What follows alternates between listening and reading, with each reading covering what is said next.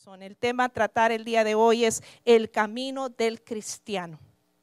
El camino del cristiano. Y como base bíblica voy a tomar San Juan capítulo 14, versículo 1 al 3. Lo leo en la nueva traducción viviente. Dice, no dejen que el corazón se les llene de angustia. Confíen en Dios y confíen también en mí. En el hogar de mi padre hay lugar más que suficiente. Si no fuera así, ¿acaso no les habría dicho que voy a prepararles un lugar? Cuando todo esté listo, volveré para llevarlos, para que siempre estén conmigo donde yo estoy. Y ustedes conocen el camino que lleva a donde voy. No, Señor, no lo conocemos, dijo Tomás. No tenemos ni idea de, dónde, de a dónde vas. ¿Cómo vamos a conocer el camino? Jesús le contestó, yo soy el camino, la verdad y la vida. Nadie puede ir al Padre si no es por mí. Padre, que esta palabra que vamos a compartir no vuelva vacía, sino que lleve fruto y fruto abundante en cada vida, en cada corazón y en todo. Recibe tú toda la honra y toda la gloria. Amén.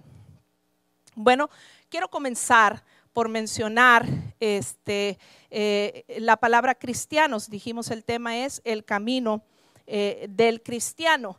Eh, cuando mencionamos a los cristianos, la palabra cristiano surge por primera vez en el Nuevo Testamento, en el libro de los Hechos, cuando los de la ciudad de Antioquía habían este, eh, determinado llamar de esta manera a los que seguían a Cristo, a los seguidores de Cristo. Ahora, vale la pena mencionar que Antioquía era un lugar eh, multicultural donde estaban revueltos judíos y gentiles y había de todas partes del mundo conocido, se estaba estaba volviendo esa clase de, sociedad y, y, de lugar. Y incluso en esa ciudad había como sectores, ¿verdad? Como a veces que el sector de los hispanos, el sector de los asiáticos, en las grandes ciudades, ¿verdad? A veces se distinguen porque se juntan. Bueno, algo así era la ciudad de Antioquía, pero llegaron los cristianos a Antioquía y empezaron a revolucionar esa, esa comunidad y hablar de un amor global, del amor de Dios, de un mensaje universal y, y causaron impacto tanto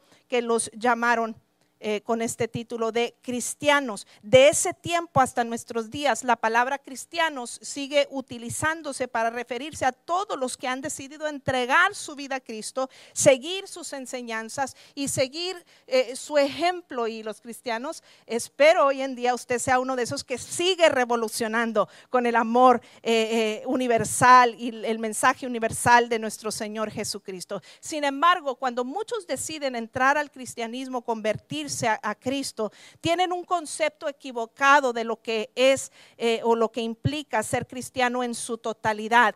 Piensan que el camino eh, del cristiano va a ser un camino de color de rosas, donde no va a haber pruebas, donde no va a haber luchas, donde no va a haber dificultades. Y se tiene este, e, esta idea de que los cristianos no pasan eh, por nada malo porque tienen a Dios de su parte. Lo cierto es que así como los primeros cristianos y así como Cristo mismo tuvo que pasar eh, por diferentes eh, cosas, incluyendo cosas malas o difíciles, eh, ¿verdad? Los cristianos de hoy también tenemos que experimentar una variedad de experiencias en nuestro caminar con Cristo. En los capítulos anteriores al pasaje de San Juan 14 que acabamos de leer, Jesús les acababa de decir a sus discípulos o de anunciar a sus discípulos, a sus, a sus seguidores, a los cristianos, que iba a morir y, que iba a, resucitar y ascender al cielo. Eh, entonces ustedes pueden imaginarse cómo se sentían estos hombres que habían dejado todo para seguir a Jesús por tres años, habían disfrutado de la compañía y del compañerismo eh, y del ministerio de Jesús por tres años y ahora de la nada les está diciendo me voy. ¿verdad? Estos hombres se sentían tristes en su corazón al pensar que su maestro habría de ser quitado de entre ellos. Ahora, no solo eso, imagínense el sentimiento de decepción de estos hombres que lo dejaron todo. Algunos dejaron familia, algunos dejaron empleo, eh, oficios, eh, lo dejaron sus comodidades de sus casas, lo dejaron todo para seguir a quienes ellos creían el Mesías y que venía a establecer su reino aquí en la tierra y que iba a derrocar al César.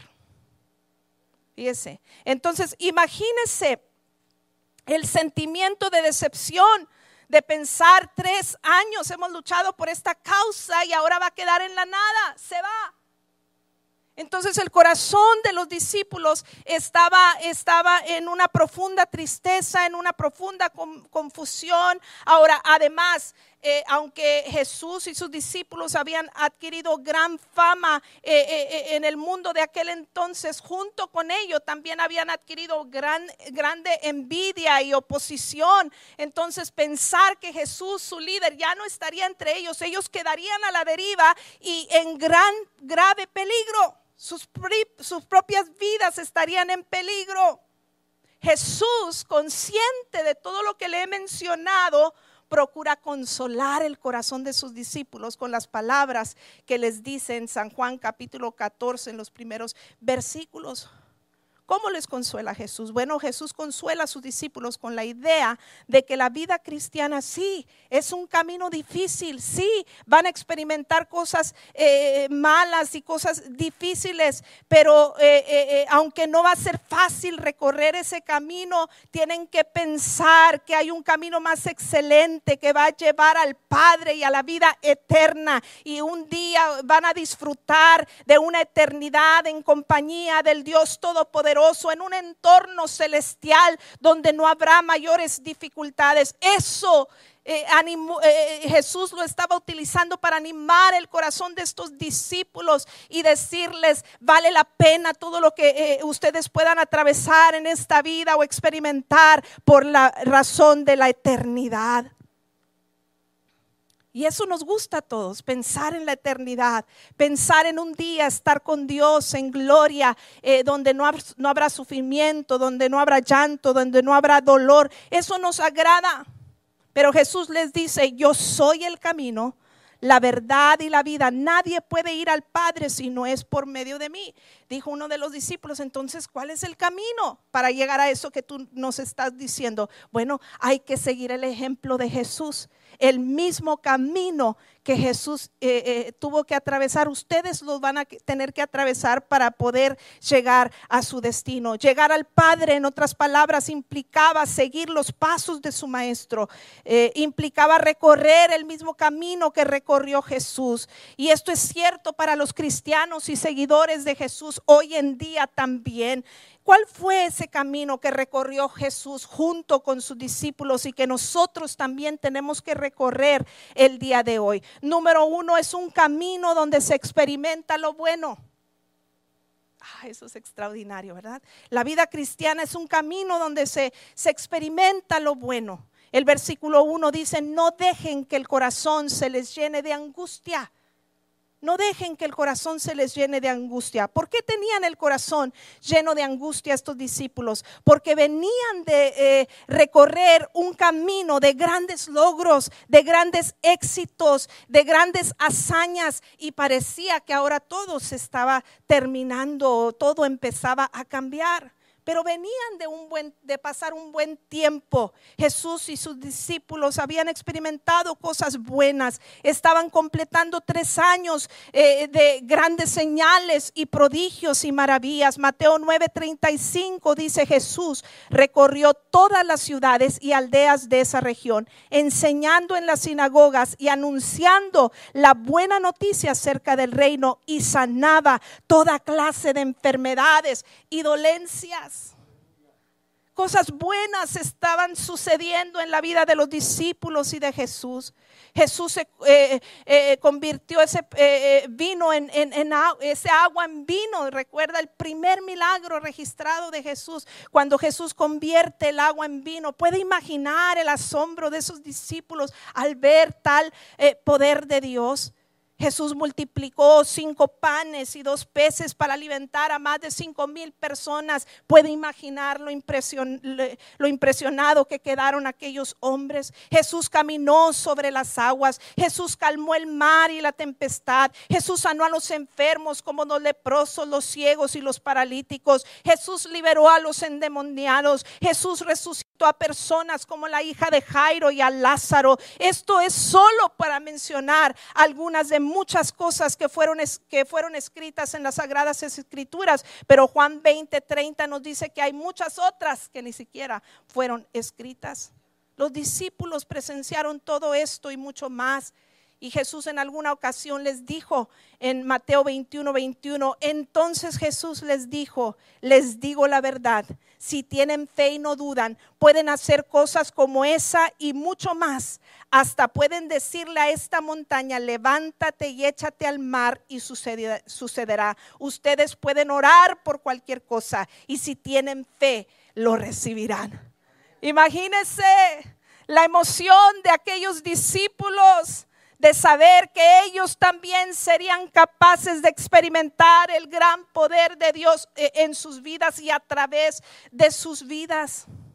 Dice, y esto fue cierto, esto se convirtió en realidad, porque cuando Jesús eh, muere, resucita y luego asciende al cielo, después se quedaron los, los discípulos y otros seguidores de Jesús que se empezaron a añadir a hacer la labor del Evangelio de Jesucristo. Y Hechos 5.12 dice, los apóstoles hacían muchas señales, milagros y maravillas entre la gente. No pocos, muchas señales, muchos milagros, muchas maravillas pues al igual que los primeros cristianos, nosotros también hemos recibido autoridad para experimentar las grandes maravillas de Dios en nuestras vidas y a través de nosotros. Los cristianos de hoy también pueden experimentar estas cosas buenas. Después de resucitar y ascender al cielo, Jesús dijo a sus, a sus seguidores, incluidos nosotros, Marcos 16, 18, podrán tomar serpientes en las manos sin que nada les pase. Y si beben algo venenoso, no les hará daño pondrán sus manos sobre los enfermos y ellos sanarán. Ese poder también radica en nosotros por ser seguidores de Cristo. Además de la capacidad de hacer y ver grandes prodigios y maravillas, la Biblia está llena de miles de promesas diseñadas para los cristianos.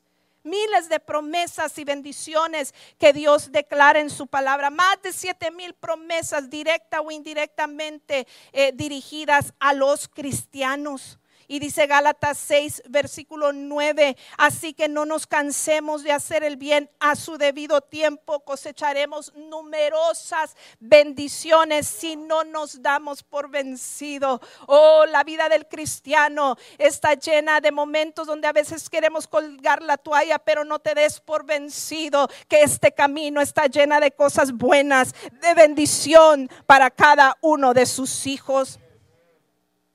Note esa frase, numerosas bendiciones, no poquitas, muchas. Y dentro de esas numerosas bendiciones, Dios promete ser nuestro sanador, Dios promete ser nuestro proveedor, Dios promete ser nuestro consolador, Dios promete ser nuestra fortaleza, etcétera, etcétera, etcétera. Todo lo que necesitamos, Dios lo ha prometido y lo ha deseado para los cristianos. Así es que no erramos cuando decimos que el camino del cristiano es un camino de experiencias buenas. Dele un aplauso al Señor.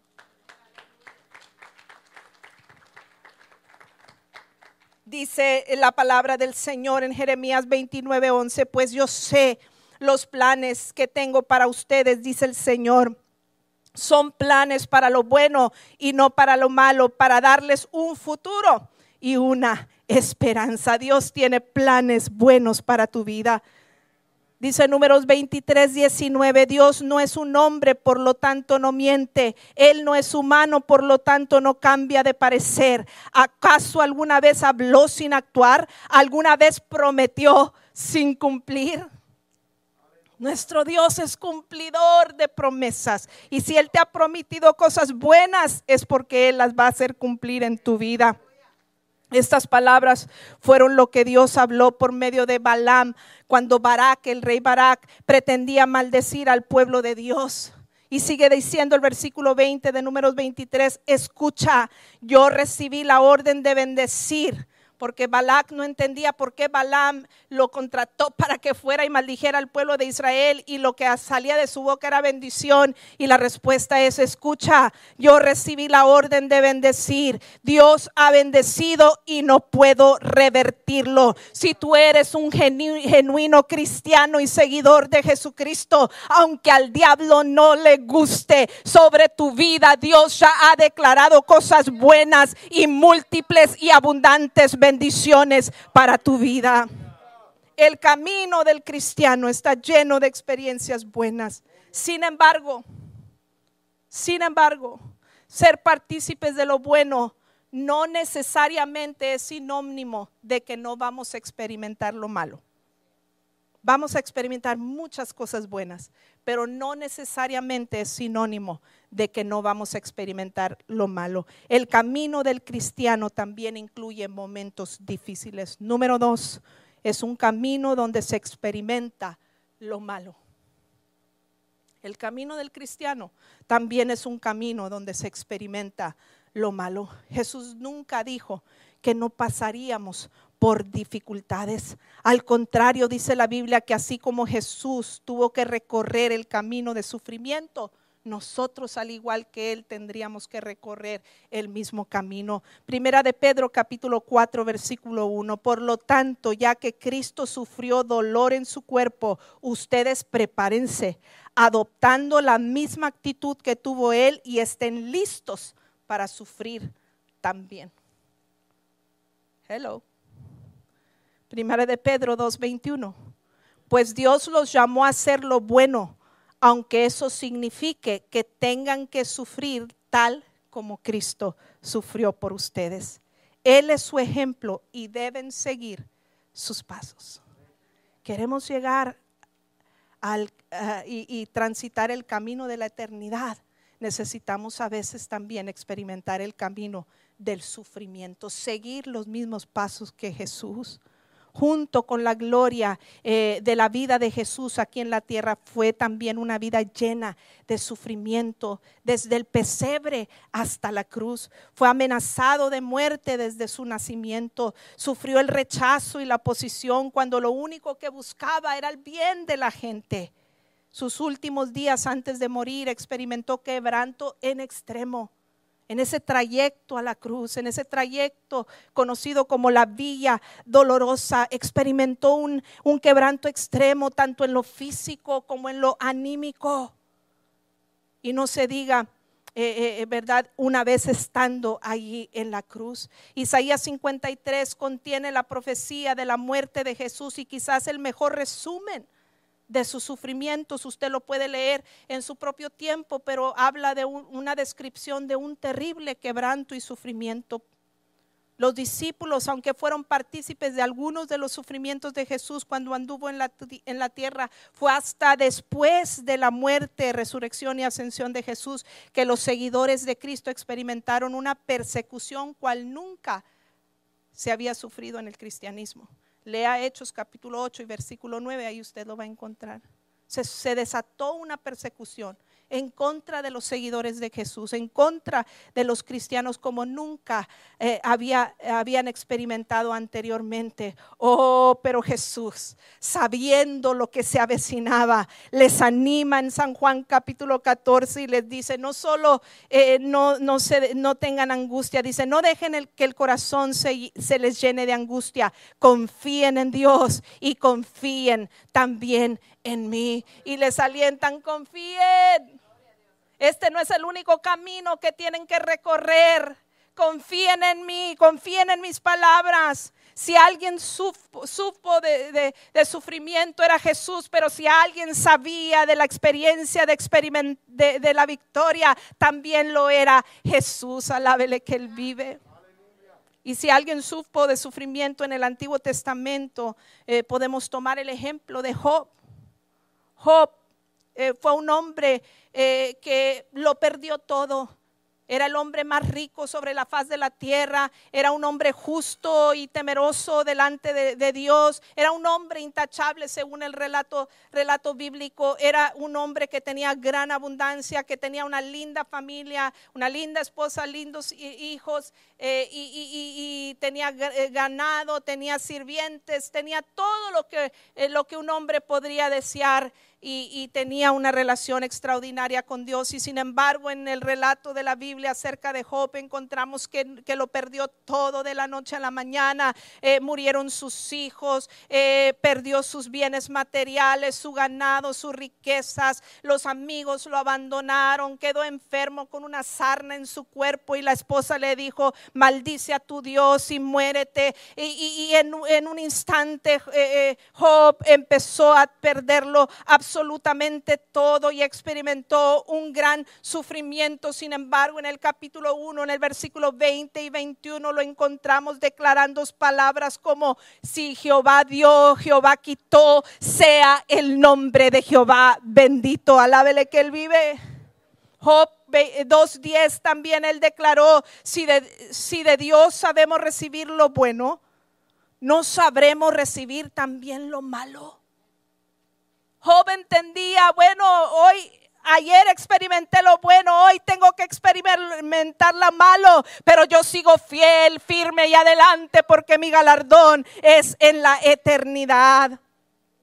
También expresó en Job 13, versículo 15, he aquí, aunque él me matare, refiriéndose a Dios, he aquí, aunque él me matare, en él esperaré. No obstante, defenderé delante de él mis caminos. Amado hermano, tú y yo no somos la excepción. No es cuestión de que si vamos o no vamos a pasar por cosas malas, vamos a pasarlas. La Biblia dice cuando pases por las aguas, cuando pases por el fuego, es decir, lo vas a, va a haber momentos en que los vas a pasar. Lo importante es saber que Dios nos puede librar, pero si no nos libra, seguiremos esperando en la eternidad sabiendo que nuestro galardón no es aquí en la tierra. El milagro para muchos en el caso de los jóvenes hebreos hubiera sido que los jóvenes hebreos nunca pasasen por el fuego. Sin embargo, tuvieron que pasar por el fuego, pero dentro del fuego le declararon al rey Nabucodonosor, nuestro Dios es capaz de librarnos de este horno de fuego ardiente, pero si no nos libra, como quiera, no nos vamos a inclinar a otro Dios, solamente seguiremos fiel al único Dios verdadero de un aplauso al Señor. Que tú y yo podamos en las buenas y en las malas seguir fieles al Dios Todopoderoso que servimos. Dice Primera de Pedro, capítulo 1, versículo 6 al 7. Así que alégrense de verdad les espera una gran alegría inmensa, aunque tienen que soportar muchas pruebas por un breve tiempo. Estas pruebas demostrarán que su fe es auténtica, está siendo probada de la misma manera que el fuego prueba y purifica el oro, aunque la fe de ustedes es mucho más preciosa que el mismo oro. Entonces su fe al permanecer firme en tantas pruebas, les traerá mucha alabanza, gloria y honra en el día que Jesucristo sea revelado a todo el mundo. Nos gusta pensar en este versículo de que nuestras pruebas son muchas, pero son temporales y Dios nos va a dar la victoria aquí en la tierra. Pero note esa frase, el día que Jesucristo sea revelado a todo el mundo. En otras palabras, quizás eh, eh, recibas tu milagro, tu respuesta, tu solución, lo bueno aquí en la tierra, pero quizás no lo vas a recibir, pero no quedará en la nada. Tarde que temprano lo recibirás la eternidad. Quizás tú esperas tu milagro hoy y Dios lo tiene planeado para la eternidad. Lo cierto es que los planes de Dios son eternos y nuestra mente finita a veces es limitada a las cosas de este mundo, pero cuando cambias tu perspectiva y empiezas a ver en la perspectiva de la eternidad, nada de este mundo te va a desalentar, nada de este mundo te va a desanimar, vas a seguir hacia adelante. El milagro para muchos hubiese sido que Jesús se bajara de la cruz pero su muerte no solamente condujo a la resurrección, sino a la redención de la humanidad y la garantía de nuestro galardón eterno. Porque allí en esa cruz pagó nuestro rescate, pero no lo pagó para dejarnos abandonados. Volverá otra vez por su iglesia, por los cristianos seguidores fieles de Jesucristo, para un día darnos el galardón eterno. Tenemos que confiar que los planes de Dios son más excelentes que los nuestros y eh, eh, en eso debemos pararnos firmes. Número tres, Dios quiere que experimentes un camino donde se experimenta lo eterno. Como cristianos, Dios quiere que experimentemos el camino de lo eterno. Jesús dijo a sus seguidores, después de decirles confíen. En el versículo 2, San Juan 14, dice, en el hogar de mi Padre hay lugar suficiente. Si no fuera así, ¿acaso les habría dicho que voy a prepararles un lugar? Tres, cuando todo esté listo, volveré para llevarlos, para que siempre estén conmigo donde yo estoy. Qué palabras tan más alentadoras para unos discípulos que estaban desmoralizados. Este trayecto que están pasando sí es difícil, pero no es el trayecto final. Hay un, hay un lugar eterno que yo me voy a ir a preparar, pero que voy a regresar para que ustedes lo disfruten conmigo también. En otras palabras, si tengo que dejarlos eh, eh, va a ser una separación difícil para ustedes. Sí, van a enfrentar grandes retos, pero todo valdrá la pena porque la recompensa de ustedes será eterna. Primera de Corintios 15, 19. Esta es una palabra poderosa que me hizo estremecer. Y si nuestra esperanza en Cristo es solo para esta vida, somos los más dignos de lástima de todo el mundo. Y si nuestra esperanza en Cristo es solo para esta vida, somos los más dignos de lástima de esta de todo el mundo. Y pensar que el corazón del hombre se apega a este espacio de tiempo de esta vida, que son 60, 70, 80, si nos va bien, años de vida, si no es que menos para muchos y nuestro corazón está pegado a este espacio de vida y a estas cosas terrenales. Y cuando vemos en relación a la eternidad, estos 60, 70, 80 años son insignificantes para toda la eternidad. Y aquí estamos preparándonos para esos años solamente ignorando la eternidad. Y por eso la gente le da rienda suelta a sus placeres y a sus deseos porque quiere disfrutar estos 70 años de vida y no están pensando en la eternidad. No te limites a pensar solo en términos de este mundo cuando Dios tiene mayores planes. Esta vida no es todo.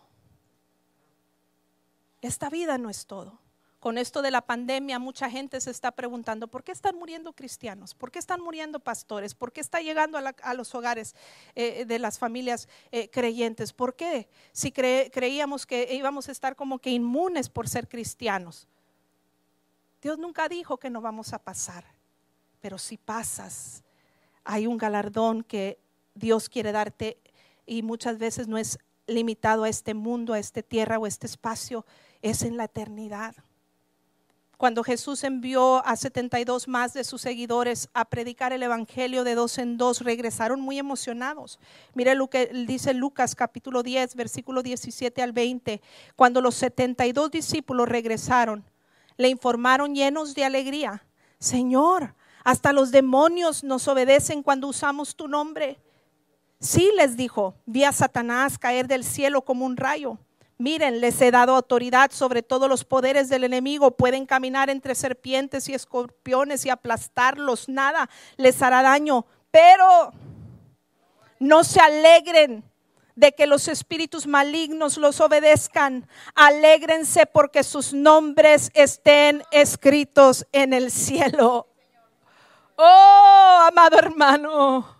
Hay que abrir nuestros ojos espirituales al panorama más allá de este mundo. Hay una, hay una realidad que se llama eternidad y, y a eso nosotros es lo que nosotros perseguimos, es lo que nosotros buscamos. Y si tú garantizas que en tu libro está escrito en el cielo porque has entregado tu vida a Cristo, porque has decidido ser seguidor de Cristo, porque eres cristiano, entonces junto con ello tienes la garantía de vivir una eternidad con el Señor, donde no habrá más problemas, donde no habrá más luchas, donde no habrá más dificultades, donde todos y cada uno experimentaremos todo nuestro potencial y, y toda la gloria de Dios sobre nuestras vidas. En otras palabras, no se emocionen tanto de lo presente, emocionense con el futuro. Y ese es nuestro problema. Muchas veces estamos pensando en el hoy, no estamos pensando más adelante. Dice Mateo 6, 19 al 21, no almacenes tesoros aquí en la tierra donde la polilla se, las, se los comen y el óxido lo destruye y donde los ladrones entran y roban roban, almacena tus tesoros en el cielo donde las polillas y el óxido no pueden destruir y los ladrones no pueden entrar a robar. Donde esté tu tesoro, ahí estará también los deseos de tu corazón. Porque tenemos gente quitándose la vida porque ya no tiene el dólar en el bolsillo, porque están pensando en las cosas de este mundo y ahí está su tesoro, ahí está su corazón, pero con o sin dinero en el bolsillo, con o sin salud, con o sin problemas. Yo seguiré fiel al Rey de Reyes y Señor de Señores, porque no estoy pensando en términos del presente, estoy pensando en términos de la eternidad. Ya, ya recibiré mi verdadero galardón. Dale un aplauso al que vive. Si alguien supo de sufrimiento en el Nuevo eh, Testamento fue el apóstol Pablo y, basta un resumen en 2 de Corintios 11, 23. No tenemos que leer toda la, vida de Pablo, pero en este capítulo hay un resumen de, de sus sufrimientos. Dice Pablo de sí mismo, son siervos de Cristo. Sé que sueño como un loco, pero yo le he servido mucho más. He trabajado con más esfuerzo me han encarcelado más seguido, fui azotado innumerables veces y enfrenté la muerte en repetidas ocasiones. En cinco ocasiones distintas los discípulos judíos me dieron 39 latigazos, tres veces me azotaron con varas, una vez fui apedreado, tres veces sufrí naufragios, una vez pasé por toda una noche y el día siguiente a la deriva en el mar. He estado en muchos viajes muy largos, enfrenté peligros de ríos, de ladrones, enfrenté peligros de parte de mi propio pueblo, los judíos y también de los gentiles. Enfrenté peligros en ciudades, en desiertos, en mares y enfrenté peligros de hombres que afirman ser creyentes pero no lo son. He trabajado con esfuerzo y por largas horas y soporté muchas noches sin dormir. He tenido hambre y sed y a menudo me he quedado sin nada que comer. He temblado de frío sin tener ropa suficiente para mantenerme abrigado. Además de todo esto, a diario llevo la carga de mi preocupación por todas las iglesias. ¿Quién está débil sin que yo sienta esa misma debilidad? ¿Quién se ha dejado llevar por mal camino sin que yo arda de enojo?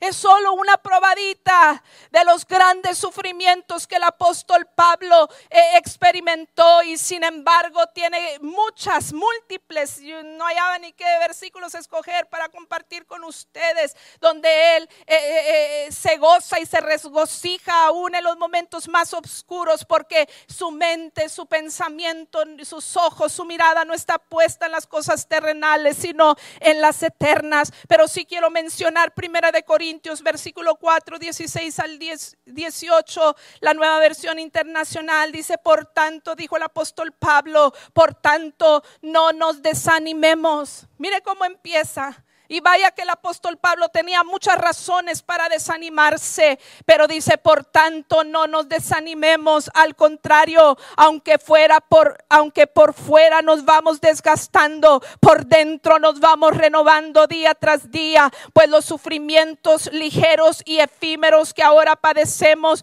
producen una gloria eterna que vale muchísimo muchísimo más que todo sufrimiento, así que no nos fijemos en lo visible sino en lo invisible, ya que lo que se ve es pasajero, mientras lo que no se ve es eterno. Dele un aplauso al Señor.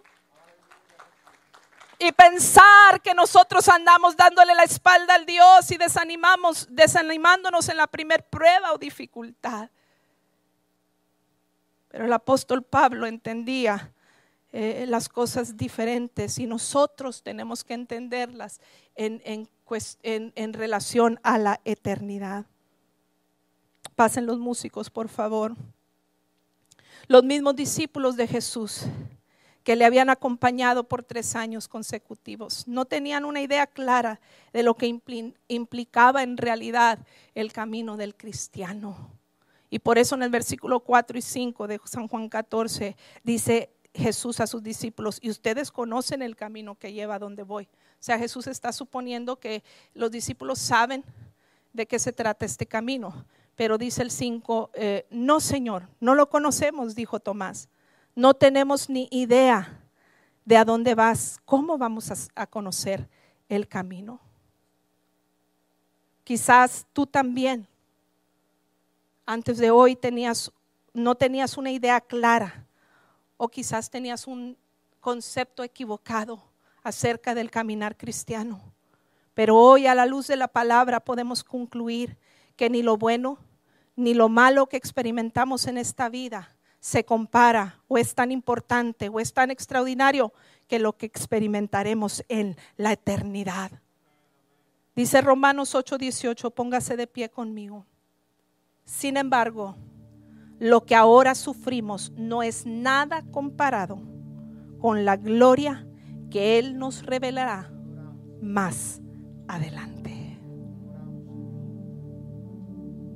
Cuando tú piensas en términos de la eternidad, desarmas a Satanás. Desarmas a Satanás. Esa arma que el diablo quiere usar en contra de ti, lo desarmas. Te quiere desanimar porque se te acabó el dinero, porque se te acabó el trabajo, porque se te acabó la salud, lo desarmas. Porque entonces dices, ah, se acabó, que al cabo nada de esto me voy a llevar.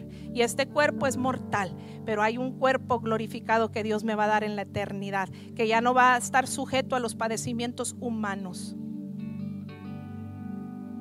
Ah, que perdí la casa, que perdí el carro, nada de eso me voy a llevar. Son cosas que la polía corrompe. Pero mi tesoro está en el cielo. Está pegado a Cristo y a su promesa eterna, a la esperanza bienaventurada que un día reinaremos con Él por toda la eternidad. Hoy es día de comunión, estaremos participando de la Santa Cena. Y uno de los propósitos de la Santa Cena es traer a la memoria que Cristo pagó el precio de nuestro rescate en la cruz, pero no lo hizo para dejarnos abandonados volverá otra vez, como le dijo a sus discípulos. Solo se fue a preparar tu casa, tu mansión, la que no se corrompe, la que no se destruye, la eterna. Se fue a preparar allá, eh, se fue allá para preparar y luego volver por nosotros para que tú y yo, por nuestra fidelidad en este camino, en este trayecto de la vida, sea bueno, sea malo, podamos disfrutar lo que en verdad vale la pena, el camino de la eternidad. Oremos en esta mañana que el Señor nos ayude para ver desde la perspectiva de la eternidad en nuestro caminar como cristianos. Padre, en este momento estamos delante de tu presencia, agradeciéndote, Señor, por esta palabra, pidiéndote que no vuelva vacía, Señor. Que nos perdone, Señor, si te hemos fallado, si te hemos ofendido al renegar, al, al dejar que entre el desánimo a nuestros corazones por las experiencias de vida que hemos tenido. Perdónanos, Señor. Hoy hemos entendido, Señor, que tú tienes un plan excelente que no siempre va a ser para esta vida, sino va a ser para la venidera, Señor. Ayúdanos. Es una lucha constante. El enemigo bombardea nuestros pensamientos para desanimarnos, nuestras emociones. Manda sus dardos para querer destruirnos y, que le demos la espalda a Dios. Pero ayúdanos cada día a vencer la tentación de desanimarnos, de volver atrás y a permanecer firmes y fieles y adelante sabiendo que nuestro galardón no está aquí en la tierra, sino en lo eterno. Si hay alguien que no ha hecho esa decisión de ser un seguidor de Jesús, hoy te invito, si estás aquí presente o estás viendo en línea, a entregar tu vida a Cristo y que comiences tu trayecto a la eternidad. La paga del pecado, dice la Biblia, es muerte. Cuando andamos sin Jesús estamos en pecado y sobre nosotros pesa una condena de muerte. Pero quiere darnos vida a Jesús y quiere dárnosla en abundancia y quiere darnos vida eterna.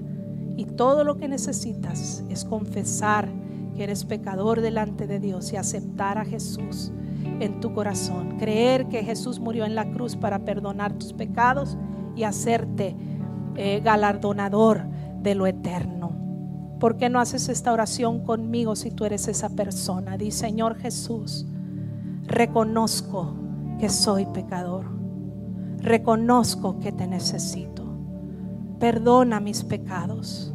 Hoy me humillo delante de ti y te, te invito a mi corazón para que me limpies, para que me purifiques, para que me salves y me hagas heredero de las cosas eternas. Hoy quiero caminar contigo porque sé que este camino conduce a cosas y tiempos mejores. En el nombre de Jesús, gracias por mi salvación. Amén.